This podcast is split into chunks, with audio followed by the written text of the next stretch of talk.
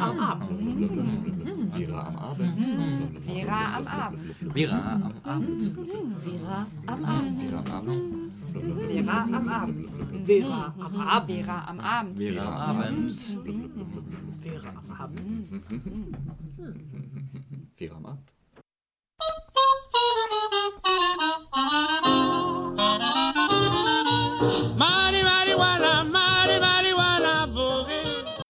Das war Lalo Guerrero y sus Cinco Lobos mit dem Marihuana Boogie. Und damit sind wir auch schon beim Sendungsthema von Vera, dem Verquer Radio, heute hier im Studio von Radio 98.1. Ähm, ja, das Thema unserer Sendung ist nicht Marihuana oder sagen wir nicht nur, es geht um das Thema Hanf. Und ähm, ja, wir haben euch da ganz viel, vielseitige Infos mitgebracht. Wir wollen am Anfang klären, was ist eigentlich Hanf? Dann wird es ja so einen historischen Überblick geben, wie hat ja die Bedeutung und die Nutzung des Hanfes sich entwickelt. Wir wollen uns die Gesetzeslage anschauen und auch schauen, wie die Hanfparade und die Hanfbar den Hanf gerade in Deutschland wieder zu neuem Leben erwecken. Und wir haben natürlich auch wie immer passende Musik mitgebracht. Ähm, die natürlich, die wahrscheinlich die Diversität dieser Themen nicht ganz abbildet. Es geht schon sehr viel um die Rauschfunktion äh, des Hanfes, aber das werdet ihr dann hören. Ähm, genau, und noch kurz zum Song eben. Das war die, ja, das war der Mariana Boogie, einer der Hymnen über Marihuana von 1949, die unter anderem auch von Manu Chao gecovert wurde, der sich öffentlich für die Legalisierung vom Cannabiskonsum ausspricht. Und ähm, heute im Studio begleiten euch durch die nächste Stunde Antonia, Nora, Isabel, Nele und Sophie Höschemann, das bin ich, gerade am Mikro und Stefan an der Technik. Und loslegen wollen wir mit diesem besagten kleinen Einstieg. Isabel, was ist denn eigentlich dieser Hanf? Tja, also Hanf, Marihuana, Cannabis, Gras, Haschisch, diese Wörter sind uns ja irgendwie geläufig und was damit gemeint ist, denken wir oft eigentlich zu wissen. Doch schon bei der Vorbereitung auf diese Sendung war gar nicht klar, was genau ist eigentlich was. Wer von Hanf oder Cannabis spricht, meint eigentlich das Gleiche. Der botanische Begriff des gewöhnlichen Hanf lautet nämlich Cannabis sativa. Die Pflanzenart gehört zu der Familie der Hanfgewächse bzw. Cannabaceae. Die einzelnen Bestandteile der Pflanze, Fasern, Samen, Blätter und die Blüten werden ungenauerweise ebenfalls als Hanf bezeichnet. Aus diesen Pflanzenteilen können jeweils sehr verschiedene Produkte hergestellt werden, wie zum Beispiel Seile, Speiseöl, ätherisches Öl oder eben Haschisch und Marihuana. Haschisch oder auch Hasch genannt, ist das zu Platten oder Blöcken gepresste Harz aus den Blüten der weiblichen Hanfpflanze. Um es zu konsumieren, muss das Hasch zerkrümmelt und erhitzt werden. Die getrockneten harzhaltigen Blüten der weiblichen Hanfpflanze werden als Marihuana, Gras oder Wied oder es gibt noch ganz viele andere Begrifflichkeiten bezeichnet. Üblicherweise haben sie eine grüne oder bräunliche Farbe. Die berauschende Wirkung von Marihuana ist hauptsächlich auf das Tetrahydrocannabinol, also kurz THC, zurückzuführen. Eine psychoaktive Substanz innerhalb der Pflanze. Es gibt eine weibliche und eine männliche Form der Pflanze, selten zwittrige Varianten. Nun die weibliche Form enthält genügend THC, um einen Rausch zu erzeugen. Das Rauchen von Cannabis in Form eines Joints wird als Kiffen bezeichnet. Dieser Ausdruck kommt übrigens aus dem Arabischen von Kaif, was so viel bedeutet wie Vergnügen oder Freude. Und jetzt hört ihr Illegalized von Masimoto, der Masianer Masimoto, der in irdischem Kleid auch als Materia in Erscheinung tritt, hat den Titel Illegalized als ersten der Platte Ring der Nibelungen im Jahr 2015 veröffentlicht. Er dreht in dem Track ähm, seine häufige Forderung nach der Legalisierung von Weed um und rappt auf ironische Weise unter anderem über die Kommerz Kommerzialisierung von Marihuana und den, und den USA und die Kriminalisierung von Graskonsumenten in Deutschland. What, what, eeny, meeny. Illegalize it, Masi. Nele, du hast uns ein Buch mitgebracht heute zur Sendung. Ist gerade in der Hand. Das ist ein ganz schön schweres Teil. Ziemlich groß und ähm, gelb.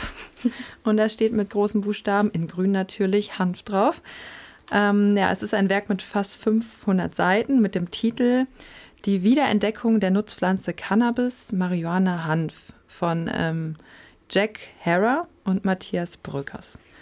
Ja, wieso denn eigentlich Wiederentdeckung? Ja, Wiederentdeckung deshalb, weil Cannabis sativa, wie du auch eben schon gesagt hattest, ähm, gehört zu den ältesten Kulturpflanzen der Menschheit. Über 6000 über sechs Jahrtausende wurde Hanf vielseitig genutzt, als Nahrungsmittel, als Medikament, aber vor allem auch als Faser für Textilien. Und momentan ist es eher in allen Bereichen, würde ich sagen, ein Nischenprodukt. Wenn ich jetzt meinen Kleiderschrank aufmache, habe ich da, ich würde sagen, vier Produkte aus Hanf und ich glaube, das ist schon eher nicht unbedingt der Normalfall. Ja, also in meinem ist das wahrscheinlich eher nicht so der Fall. Aber du meintest gerade 6000 Jahre, das ähm, ist ja eine ganz schön lange Zeit. Hm, wenn ich jetzt hier mal so durch das Inhaltsverzeichnis ähm, des Buches blättere, ähm, sehe ich ein Kapitel zur Geschichte des Hanfs. Was hast du denn dazu so herausgefunden? Ja, die Bedeutung von Hanf wird auf jeden Fall über die vielfältige Nutzung deutlich. Und schon 2800 vor Christus wurden in China die ersten Seile aus Hanf gedreht. Und die ersten Papiere wurden 100 vor Christus aus Hanf geschöpft. Das Buch ist ähm, auch aus, auf Hanfpapier gedruckt. Mhm. Ähm, der Vorteil gegenüber Papier ist halt, dass es nicht vergilbt. Und ja, darüber gibt es auch Forschungen, dass Bücher ab dem Zeitpunkt, wo halt Papier aus Holzfasern ähm, benutzt wurden, die Bücher teilweise halt zerfallen, bis halt irgendwie neues, neues Verfahren ähm, zur Instandhaltung entwickelt wurde. Ähm, die Hanfblätter wurden früher zu Frühstücksbrei zerkocht und aus den Samen wurden Öle zur Ernährung, aber auch als Lampenöl genutzt. Was mich auf jeden Fall überrascht hat, war, dass in verschiedenen Zeitaltern Hanfsamen als Zahlungsmittel genutzt wurden und bis ins 19. Jahrhundert als gesetzlich anerkannte Formen für Steuerzahlung ähm, da waren. Es wurde also als Währung genutzt. Das höre ich jetzt zum ersten Mal. Aber ähm, wofür wurde Hanf denn am allermeisten benutzt? Am meisten zur Stoffherstellung. Und seine Blütezeit hatte der Hanfanbau im 17. Jahrhundert mit der Hochzeit der Schifffahrt. Fast alle Textilien und Seile bestanden zu diesem Zeitpunkt aus Hanf. Ähm, für die Grundausstattung brauchte ein Segelschiff alle zwei Jahre 50 bis 100 Tonnen Hanf. Und noch ein bisschen mehr zum Materialkunde. Also im 18. Jahrhundert waren Hanffasern zusammen mit Flachs, Nessel und Wolle die Rohstoffe der europäischen Textilindustrie. Und aus den alten Textilien, also den alten Kleidern, die Lumpen oder Hadern genannt wurde, wurde Papier hergestellt. Der Lumpensammler, das war ein Berufsfeld, in dem Menschen von Ort zu Ort gezogen sind und alte Kleider eingesammelt haben und die wurden dann an Papiermühlen, Papiermühlen weiterverkauft und dann halt daraus wieder Papier hergestellt. Also Hanf wurde in sehr vielen wirtschaftlichen Bereichen genutzt und um halt eine Verknappung vorzubeugen, mussten Landwirte, also denen wurde gesetzlich vorgeschrieben, Hanf anzubauen. Und wenn das nicht passiert ist, also wenn sie keinen Hanf angebaut haben, gab es sogar Strafen dagegen. Das ist irgendwie total interessant, weil es ja heute eigentlich genau das Gegenteil, das Gegenteil der Fall ist. Heute werden ja Strafen verhängt oder der Anbau wird auf jeden Fall sehr stark erschwert. Ähm, aber da gehen wir heute im Laufe der Sendung noch mal einmal genauer drauf ein. Jetzt würde mich noch mal interessieren, was ist denn das Besondere an der Cannabispflanze an sich, außer dass unglaublich viele äh, verschiedene Produkte aus ihr hergestellt werden können? Also Cannabis kann schon innerhalb von 100 Tagen 4 Meter groß werden. Sie wächst problemlos in unseren Klimazonen und trägt sogar zur Verbesserung der Bodenqualität bei. Also kann auch sehr gut so als Zwischenfrucht genutzt werden. Und durch ihr schnelles Wachstum unterdrückt sie Beikräuter, ist auch noch resistent gegen Krankheiten und so sind eigentlich kaum Chemikalien nötig beim Anbau. Und halt die ganze Pflanze kann genutzt werden. Halt die Samen als Nahrungsmittel, das Holzige der Pflanze auch als Baustoff. Zum Beispiel in der Automobilbranche wird das immer noch so gemacht oder halt so als Dämmmaterial.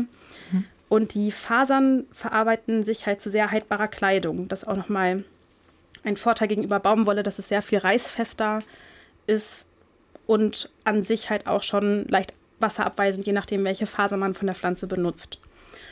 Und nicht umsonst heißt die Pflanze auch Cannabis sativa. Sativa bedeutet so viel wie nützlich, mhm. also bedeutet Cannabis sativa so viel wie der nützliche Hanf. Und wie konnte es sein, dass ähm, ja, so eine vielfach genutzte Pflanze bis heute so viel Bedeutung eingebüßt hat? Ja, das ist gar nicht so einfach zu beantworten. Ähm, der zweite Autor des Buches, Matthias Bröckers, hat dazu aber ein ganzes Kapitel geschrieben. Ähm, ja, es gibt verschiedene Grund Gründe. Einmal, dass im Textilbereich Hand von der Baumwolle verdrängt wurde. Also Baumwolle auf Plantagen angebaut, wo ja vor allem auch ja, Sklaven arbeiten und dementsprechend war der, der ähm, war Baumwolle oder ist Baumwolle sehr günstig und mit der Industrialisierung und der Errungenschaft der Baumwollspinnmaschine wurde es immer noch günstiger, Baumwolle zu verarbeiten, weil Hanf so das Verfahren bis heute, da gab es noch keine großartigen Innovationen daraus, irgendwie Textilfasern herzustellen, das ist immer noch mit sehr mhm. viel Handarbeit verbunden. Ähm, wir haben ja eben darüber gesprochen, dass Hanf auch für andere Zwecke genutzt wurde. Ja, genau. Also Ende des 19. Jahrhunderts wurde Lampenöl auf Hanfbasis ähm, gemacht und es wurde dann halt vermehrt durch Petroleum und Kerosin ersetzt. Und es gab und gibt auch immer noch die Firma DuPont, die ließ sich die Papierherstellung aus Holz patentieren. Mhm. Hatte ich ja schon gesagt, dass eigentlich die Qualität von Papier aus Holz wesentlich schlechter ist. Mhm. Und diese Firma DuPont hat unter anderem auch noch Chemikalien hergestellt und synthetische Fasern wie Perlon und Nylon hergestellt. Also weitere Rohstoffkonkurrenten zu Hanf. Ja, genau. Das war auch so die Zeit, wo es die ersten Hanfverbote gab in den USA und auch in Europa. Handverbote? Also wie ist das zu verstehen, wenn er doch für so viele Zwecke ähm, Rohstofflieferant war? Ja, in den 30er Jahren gab es eine regelrechte Hetzkampagne gegen Hanf. Es kursieren da auch verschiedene Theorien, warum das so ist. Aber es gab auf jeden Fall eine Prohibitionskampagne, die darauf abzielte, Hanf zu verteufeln. Die wurde auch mit sehr viel Geld ja, finanziert. Und ähm, wie geht das, wenn Hanf doch für alles Mögliche genutzt wurde? Die Leute kannten Hanf doch. Ja, also der Herr Harry J. Enslinger ging mit seiner Anti-Hanf-Kampagne sehr rigoros vor. Er nutzte auch nicht den Begriff Hanf, das hast du ja auch in der Einleitung mhm. schon gesagt, dass es sehr viele verschiedene Begriffe dafür gibt. Und er benutzte damals so zum ersten Mal mit den Begriff Marihuana. Und er nannte Marihuana die Killerdroge, die in den Wahnsinn treibt, hatte eine riesige ja, Kamp Kampagne mit Plakaten ähm, vorangetrieben und seine Kampagne war auch gar nicht nur eine Hetzkampagne gegen Marihuana, sondern halt auch sehr rassistisch. Okay, und, aber das war ja in den 30er Jahren. Und was passierte dann? Ja, das auch wiederum sehr spannend. Es war immer so ein Hin und Her. Also teilweise in Nordamerika und Teilen Europas verboten. Und dann mit dem Zweiten Weltkrieg wurde Hanf wieder sehr bedeutend als Rohstoff. Da gab es dann wiederum Kampagnen in den USA. Hemp for Victory, das ist ein, habe ich mir mal angeguckt, kann man sich bei YouTube anschauen. Das ist ein 15-minütiger Film, also sehr langatmig und da werden wirklich alle einzelnen Prozesse erklärt, die es für den Hanfanbau braucht und auch wie man ja aus Hanf die verschiedenen Rohstoffe halt gewinnt. Und ähm, 1943 wurde in Deutschland die lustige Handfibel herausgegeben. Die ist auch in dem Buch, was, was wir hier haben. Was sind die ja. lustige Handfibel? Ja, ich habe da ein paar Seiten markiert ja. im Buch. Die kannst du gerne mal aufschlagen und mhm. vorlesen. Ja, das ist gar nicht so einfach, weil das ist ähm, in altdeutscher Schrift geschrieben. Mhm. Ähm, ich probiere das mal. Die Pflanze Hanf, groß und gewaltig, ist in der Leistung vielgestaltig. Sie wächst ja höher als ein Mann, recht schnell und üppig auch heran. Aus ihrem Leib, den Unversehrten, sind alle Teile zu verwerten. Der Faserstrang, der Same glatt, der Holzteil und das schmale Blatt. Ein jeder, der heut Hanfbau treibt, nie auf den Stängeln sitzen bleibt, weil Hanf zu aller Nutz und Frommen wird einen jedem abgenommen. Ja, ist auf jeden Fall schon mal ein gutes Versprechen, dass man darauf nicht sitzen bleibt. Ja. Genau, in der Handfibel wird auch ganz genau erklärt, wie und wann Hanf anzubauen ist. Und das alles sehr leicht verständlich halt in diesen, in den Reimen und auch mit sehr vielen Bildern erklärt. Ist auf jeden Fall sehr spannend, wie Hanf zur Rohstoffnutzung auf der einen Seite halt hoch gelobt wird und dann gleichzeitig halt wieder bestraft wurde. Zu dem Zeitpunkt halt, das hatte ich vorhin schon gesagt, dass wenn die Landwirte sich angebaut haben, dass sie dann halt Strafen zahlen mussten. Und in den USA waren die Söhne von Hanfbauern oder Hanflandwirten vom Militärdienst befreit, also wurden nicht eingezogen, mhm. wenn sie mit auf dem Feld beim Hanfanbau äh, geholfen haben. Genau, und das ist halt irgendwie dieses Spannende mit dem Thema, dieses Hin und Her, loben und wieder verbieten. Aber da werden wir später auch noch drüber sprechen. Ja, also erstmal vielen Dank, Nele, für die ganzen Informationen und vor allem, dass du dieses Buch mitgebracht hast, die Wiederentdeckung der Nutzpflanze Cannabis, Marihuana, Hanf. Ähm, genau, wer das lesen möchte, kann uns gerne noch eine E-Mail schreiben. Gehen wir das raus. Und damit ist Zeit für das nächste Lied. Ähm, es geht wieder eher um die ja, berauschende Funktion der Handpflanze. Darüber findet man die meisten Songs. Wir haben jetzt dabei Grüne Brille von Dynamite Deluxe, ein älterer Song, ein Klassiker. So sagt es uns Claudi, die ähm, dankenswerterweise für uns viel Musik rausgesucht hat für die Sendung heute. Und ja, viele wissen es wahrscheinlich, Dynamite Deluxe war eine Hip-Hop-Band bestehend aus Sammy Deluxe, Tropf und DJ Dynamite. Und dieser Name ist eine Kombination aus dem Namen DJ Dynamite und dem Rapper Sammy Deluxe. Ja, okay, das kann man sich auch relativ leicht erschließen. Okay. Und der Song erschien auf dem, äh, ja, auf einem Album im Jahr 2000 und ist ähm, ja so ein ziemlicher Evergreen der deutschen Hip-Hop-Tracks und sicher nicht nur, weil Jan Delay da äh, den Refrain mit seiner sehr markanten Stimme ins Mikrofon rein näselt. Ähm, ja, und das Leben durch die grüne Brille sehen, entspannt sonniger und alles ist gut? Das ist so die Frage des Songs.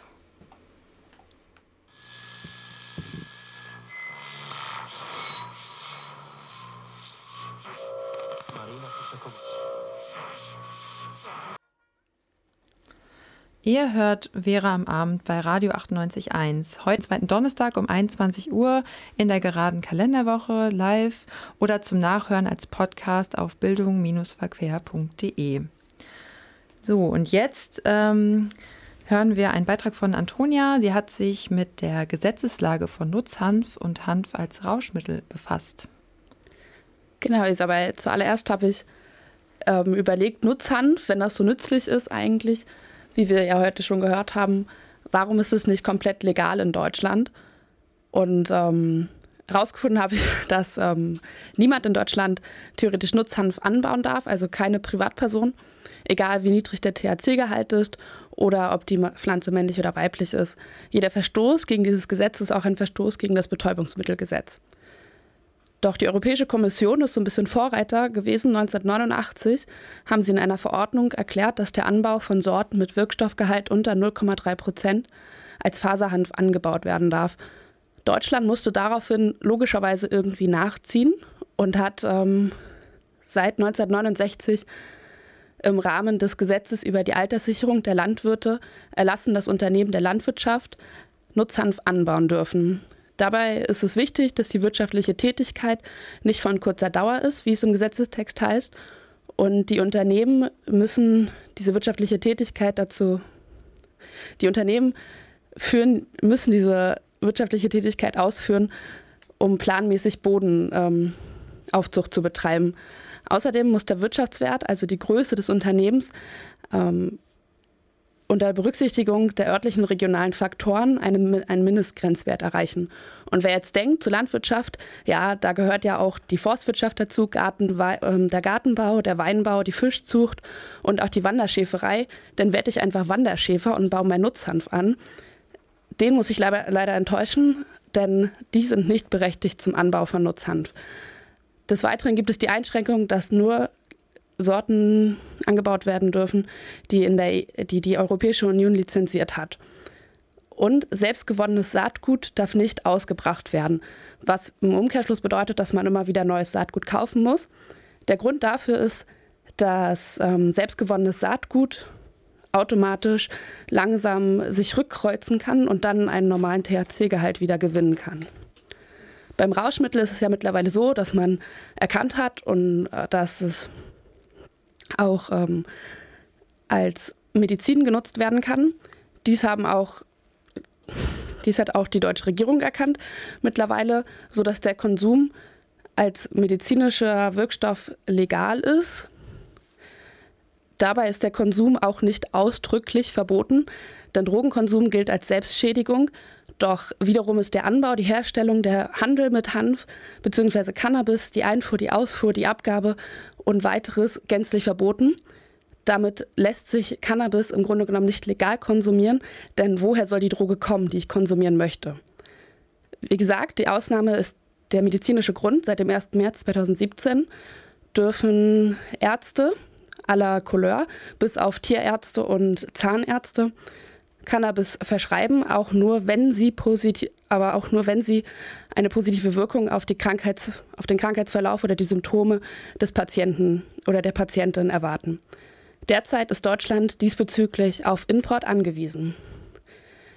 In den Niederlanden denken jetzt ähm, denken wahrscheinlich viele, dass es gänzlich legal ist zu kiffen. Doch ähm, generell ist es nur toleriert. Dort ist es eine kleine Gesetzeslücke, einfach ist ein sehr, also eine sehr graue Gesetzeszone.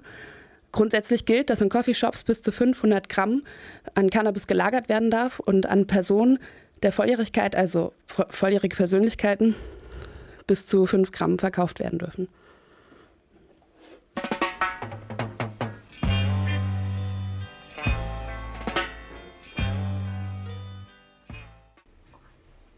Ja, sehr passend äh, zu dem Thema Gesetzeslage von Nutzhanf und Hanf als Rauschmittel hörten wir jetzt einen Song von Peter Tosch, äh, Legalized, vom gleichnamigen Album. Und es gilt sicherlich als eines der bekanntesten Songs des Musikers. Das Album war zwar seit 1980 in Deutschland indiziert, wurde aber weiter offen verkauft. Die Indizierung wurde formell 2005 aufgehoben.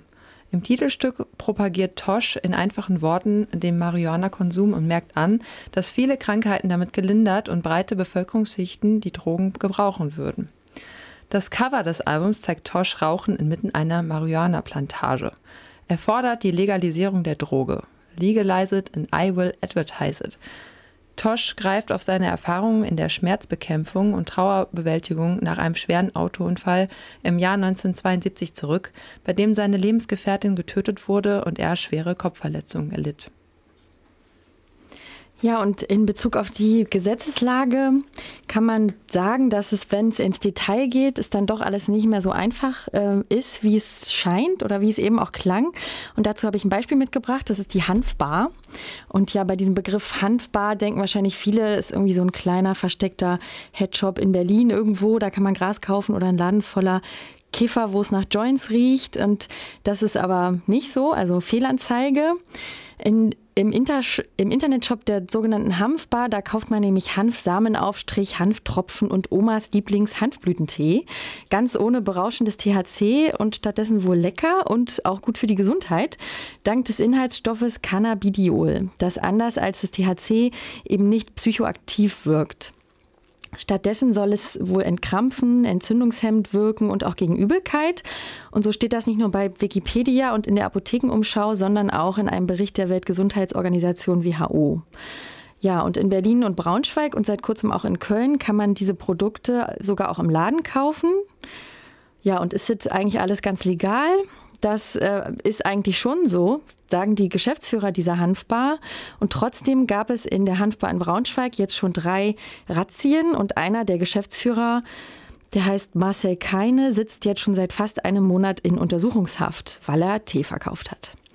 In einem Interview vom Radio Korax aus Halle vom 2. Oktober 2018 erklärt sein Geschäftspartner Badia Hafeti warum. Staatsanwaltschaft äh, begründet die gesamte Geschichte, überstützt ihre gesamte Argumentation auf drei Punkte, kann man sagen. Punkt eins, die Staatsanwaltschaft behauptet, dass der Handel mit Pflanzen und Pflanzenteilen der Gattung Cannabis verboten sei, wobei es auf Unterscheidung zwischen Blüten, Blättern und Stängeln nicht ankommt. Das heißt, die Staatsanwaltschaft sagt, es ist egal, ne, ob du Blüten, Blätter oder Stängel verkaufst, ne, wenn es sich um Pflanzenteile der Gattung Cannabis handelt, ist das grundsätzlich verboten. Davon ausgenommen sind Hanfsamen. Äh, Punkt zwei, kommt hinzu, dass es sich hierbei ähm, insbesondere um die oder um den unverarbeiteten Zustand der Pflanzenteile handelt. Das heißt, es geht darum, dass diese Pflanzenteile, Blütenblätter und Stängel unverarbeitet sind. Und Trocknung, Verkleinerung und Fermentation gilt aus Sicht der Staatsanwaltschaft nicht als Verarbeitung. Und Punkt drei ist, äh, dass die Staatsanwaltschaft sagt, die Abgabe an den Endverbraucher sei nicht zulässig, sondern lediglich an gewerbliche Kunden. Das heißt, äh, Kunden, die das dann halt zu Seilen oder Textilien oder so verarbeiten. Diese drei Punkte zusammengenommen sind halt die Argumentation der Staatsanwaltschaft. Und da muss man ganz klar sagen, dass das so nicht stimmt, beziehungsweise so nicht ganz stimmt. Denn das äh, Betäubungsmittelgesetz und die dazugehörige Ausnahmeregelung kann in diesem Fall, wenn man sich diesen Paragraphen und den Satz genau durchliest, auf unterschiedliche Arten ausgelegt werden. Es ist also Auslegungssache. Ne? Man kann es genau so verstehen, wie wir es verstehen. Das ist völlig legitim. So wie wir es halt verstehen, ist es nämlich so, wenn die, ähm, die Pflanzenteile aus EU-zertifiziertem Anbau stammen, ist es legal. Oder wenn die Pflanzenteile eben unter 0,2 Prozent THC enthalten. Und beides ist bei uns ja der Fall. So wie die Staatsanwaltschaft es sieht, kann man es auch verstehen. Doch das ist ja nur weil es unterschiedlich ausgelegt werden kann, noch lange kein Grund, jemanden in U-Haft zu stecken. Hinzu kommt, dass die bisherige Rechtsprechung, was das betrifft, auf uns nicht zutrifft. Denn wir sind halt kein Headshop, wir sind halt kein Laden, der eh, ähm, sagen wir mal, sich, wenn ich jetzt mal in Worten der Staatsanwaltschaft sagen darf, im Dunstkreis äh, Drogenhandels und so weiter bewegt. Wir sind ein reiner Gesundheitsladen. Und selbst wenn man der Staatsanwaltschaft Braunschweig mit ihrer Argumentation recht geben würde, was total weit hergeholt ist. Aber nehmen wir mal an, man würde ihr sogar recht geben. Dann stellt sich die Frage, weshalb wir eigentlich der einzige Laden sind, der so angegangen wird. Denn es gibt ja viele äh, andere Läden, die genau das Gleiche machen wie wir. Reformhäuser, Bioläden, äh, sogar Teegeschwendner und so weiter. Verkaufen auch unverarbeitete Pflanzenteile der Gattung Cannabis und werden halt nicht belangt. Ne? Die dürfen ganz normal weitermachen. Und äh, das ist sachlich in keinster Weise erklärbar. Aus diesem Grund gehe ich auch davon aus, dass es sich hier zumindest schließe ich es nicht aus, dass es sich hier auch um Amtsmissbrauch handeln könnte, weil da eben keine sachlichen Gründe mitverfolgt werden. Jetzt hast du angedeutet, dass die Gründe der Staatsanwaltschaft euch nicht ganz klar sind. Sicherlich ist es auch verständlich, äh, weil es nun mal keine klare Gesetzgebung gibt. Aber es ist kein Grund, in U-Haft, jemanden in U-Haft zu stecken. Aber äh, was äh, meinst du denn, was ist denn die Intention der Staatsanwaltschaft? Warum sollte sie jetzt, wie du angedeutet hast, vielleicht ihr Amt missbrauchen dafür? Naja, also der ähm, Grund äh, liegt ja auf der Hand an sich. Sie wollen uns auf dem Weg haben. Ne? Die wollen uns äh, ruinieren. Das sehe ich hier ganz klar. Ich glaube, die Staatsanwaltschaft kennt sich mit dieser Thematik gar nicht richtig aus. Das hat man daran gemerkt, dass ähm, die Argumentation der Staatsanwaltschaft sich äh, seit der ersten Razzia bis jetzt ähm, mehrmals verändert hat, ja, inhaltlich und sich auch teilweise selbst widerspricht. Ne? Wenn man mal die Zeitungsartikel und die, den, die ganzen Dinge, die halt in den Medien da erschienen sind, verfolgt, merkt man, dass die Staatsanwaltschaft sich da mehrfach widerspricht und immer wieder einen neuen Kurs einschlägt. Ich glaube, die Staatsanwaltschaft will uns aus dem Weg haben, aus zwei Gründen. Der Hauptgrund ist der, ich glaube, dass unsere Blüten ne, sich nur äußerlich, rein augenscheinlich schwer von den illegalen Blüten unterscheiden lassen. Ne? Das heißt, wenn jetzt, sagen wir mal, wir unsere Blüten auf den Tisch legen und daneben legen wir THC-haltige Blüten, dann ist es augenscheinlich für den Laien erstmal schwer, das zu unterscheiden. Selbst für jemanden, der Erfahrung hat, ist es schwer, das zu unterscheiden. Das bedeutet gleichzeitig, dass wenn unsere Blüten in Umlauf kommen im großen Stil, die Staatsanwaltschaft bzw. die Kriminalpolizei und auch das LKA ähm, erstmal ein bisschen lahmgelegt werden, weil sie nicht in der Lage sind, zurzeit das augenscheinlich zu unterscheiden. Man müsste also jeden, der mit unserem Tee unterwegs ist, ja, man müsste jedem unseren Tee erstmal abnehmen, ja. Also jeder, der praktisch bei uns einkauft, irgendwo unterwegs ist, kontrolliert wird, man müsste es in einschicken, eine Laboranalyse machen. Das würde so, so, sozusagen das LKH und die Arbeit äh, der ähm, Kriminalpolizei erstmal lahmlegen. Äh, um äh, dies zu ändern, müssten die Behörden einen hohen personellen, zeitlichen und auch finanziellen Aufwand in Kauf nehmen, um ihr Personal anständig zu schulen, um sich anständige Schnelltester zu besorgen. Äh, die gibt es übrigens in der Schweiz. In der Schweiz nutzt die Polizei ja Schnelltester und kann innerhalb von einer Minute herausfinden, ob das illegale oder legale Blüten sind. Diese müssen erstmal angeschafft werden hier und das bedeutet natürlich ja einen enormen Mehraufwand. Das sind allerdings keine Gründe, die äh, in irgendeiner Form rechtlich relevant sind, ne? sondern ähm, dass die nicht in der Lage sind, die illegalen von den legalen Blüten zu unterscheiden, ist ja erstmal erstmal weder das Problem des Kunden noch das Problem des Unternehmers, sondern in erster Linie das Problem der Behörde, was sie selbst in den Griff kriegen müssen. Und das können die nicht auf unserem Rücken austragen. Ja, dieses Beispiel der Hanfbar in Braunschweig und Berlin und Köln, also speziell in Braunschweig, zeigt, wie kompliziert diese Gesetzeslage eben doch ist und vor allem, wie schwierig das eigentlich ist, so eigentlich harmlosen Hanf in Deutschland zu vertreiben. Ja, und der Geschäftsführer von der Hanfbar, den ihr eben gehört, gehört habe, Badia Hafeti, der ist eben überzeugt, dass sein Geschäftspartner Marcel keine un unrechtmäßig festgehalten wird, gerade in Untersuchungshaft und deswegen und auch weil die, weil die aktuelle rechtliche Situation das Leben von solchen Start-up-Unternehmen, wie die das haben, extrem erschwert. Ja, deswegen haben er und seine Kollegin eine Petition gestartet und ja, da finden sich ziemlich viele Forderungen drin. Einmal geht es ihm eben darum, dass eine unmissverständliche Freigabe und Regulierung von unverarbeitetem Nutzhanf erwirkt wird im Einzelhandel und im Großhandel. Außerdem fordern sie den Stopp weiterer Durch Durchsuchungen in den, in den Ladengeschäften der Hanfbar und auch in den Privaträumen der Betreiber. Ähm, und auch wollen sie zurückhaben die Sachen, die dabei beanschlagt beschlagnahmt wurden. Also Handelsgüter sowie auch Geld wurde da beschlagnahmt bei denen.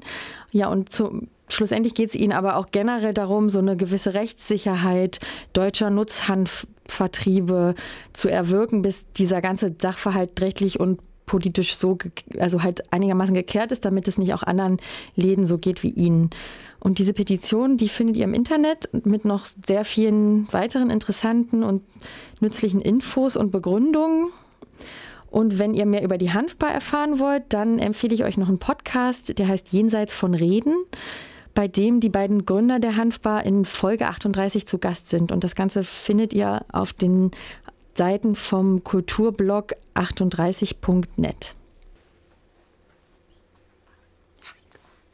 Und jetzt hören wir Sixten, So High ähm, gute Laune und provokante Texte. Das ist das Rapperin-Duo Sixten aus Berlin, die mit ihren prolligen Verhalten durchgängig mit dem in der Rap-Szene dominierenden männlichen Macker-Klischees spielen. Viele ihrer Lieder handeln von Drogen und Alkoholexzessen und auf ihren Konzerten zeigen sie sehr offen ihre Einstellung zum Marihuana-Konsum und fordern teilweise die BesucherInnen auf, ihnen einen Joint zu drehen.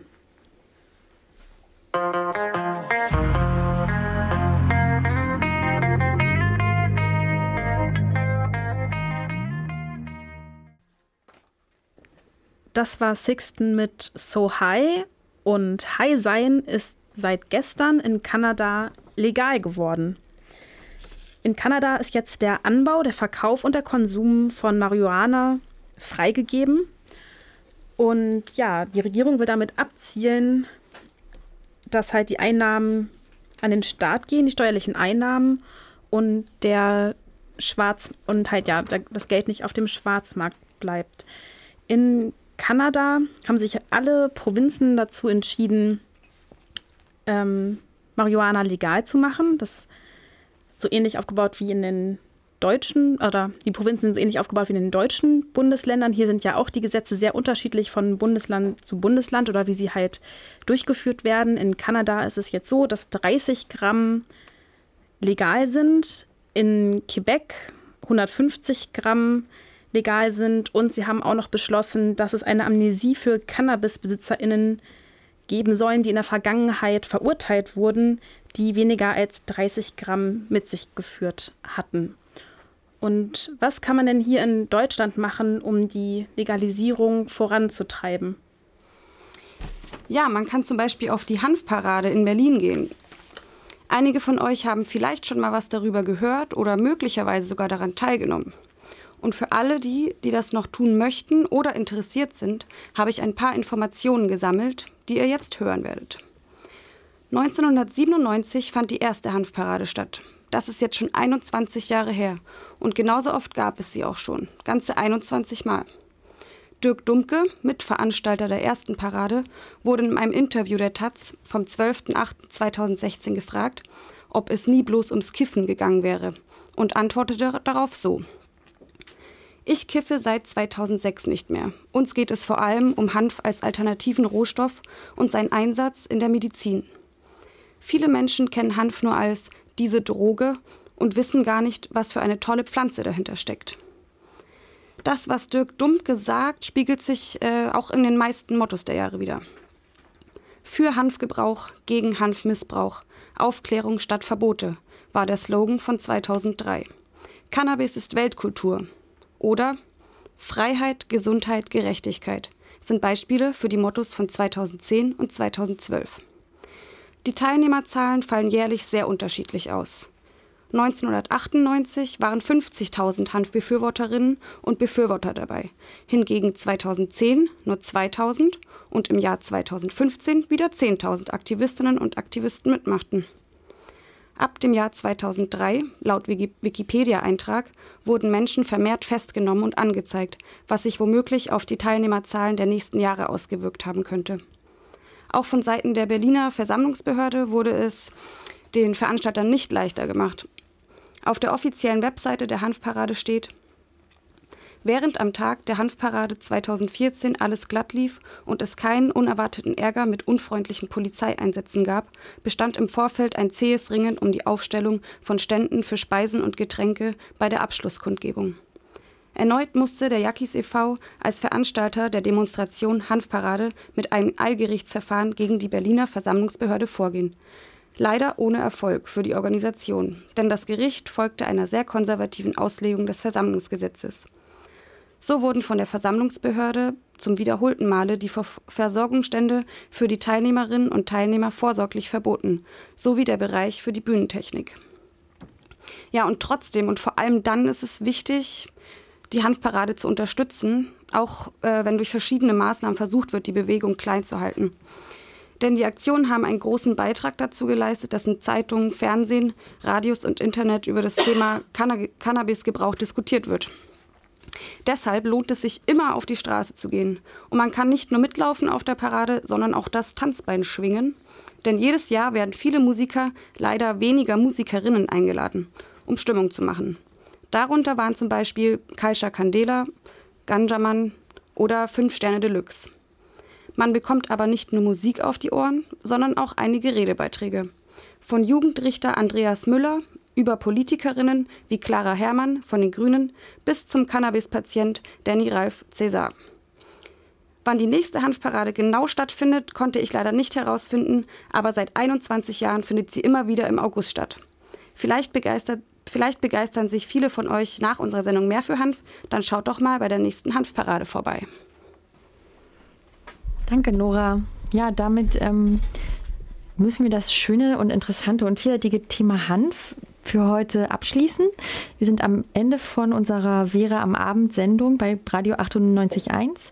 Und ja, wir haben gehört, dass der Hanf eigentlich schon ziemlich lange ähm, auf verschiedenste Art und Weise genutzt wurde und aber in den letzten Jahrzehnten ähm, zumindest in Deutschland ein wenig vernachlässigt. Allerdings bewegt sich viel im Ausland. Wir haben gehört, in Kanada wurde der Anbau legalisiert und auch zum Beispiel in Italien und Österreich ist schon lange die ja die Nutzung und der Anbau von Nutzhanf ähm, eigentlich problemlos möglich. Vielleicht ändert sich da jetzt ja auch demnächst was in Deutschland. Interessant ist, ist zum Beispiel, dass wir nach wie vor nicht genau wissen, wie wir maschinell Fasern gut aufbereiten können. Also für, für die Nutzung der Faser zum Beispiel für Kleidung. Darüber haben wir ja auch gehört in der Sendung. Ja, und diesem Thema, sozusagen der Rolle von Hand für Textil und auch noch anderen Themen um Hanf wollen wir uns noch widmen in der nächsten Sendung in zwei Wochen, wieder am Donnerstag in der geraden, geraden Kalenderwoche um 21 Uhr. Und ja, nachhören könnt ihr das Ganze dann wie immer auf in der Mediathek der Landesmedienanstalt und hoffentlich auch bald wieder auf der, auf der Seite von Verquerbildung- verquer.de. Da ist leider unsere Mediathek im Moment ein bisschen kaputt. Die alten Sendungen könnt ihr hören, aber die neuen gerade leider nicht. Da sind wir aber dran und bemühen uns, dass das bald wieder geht. Und ähm, ja, bis dahin verbleiben wir erstmal damit und haben aber noch zum Abschluss einen Song. Tortellini-Augen, oder? So heißt der Song von ASD, Afrop und Semi Deluxe. Ähm, ihr könnt euch schon denken, es geht mal wieder ums Kiffen. Ähm, der Song Tortellini-Augen beschreibt den Alltag zweier Klischeekiffer und auch auf ironische Weise gleichzeitig die Konsequenzen des regelmäßigen Konsums. Zum Beispiel Flucht aus dem Alltag wurde zum Alltag. Mary Jane lässt mich nicht gehen. Everyday shit is the same. Ja, und damit bis zum nächsten Mal. Tschüss. Tschüss. Tschüss.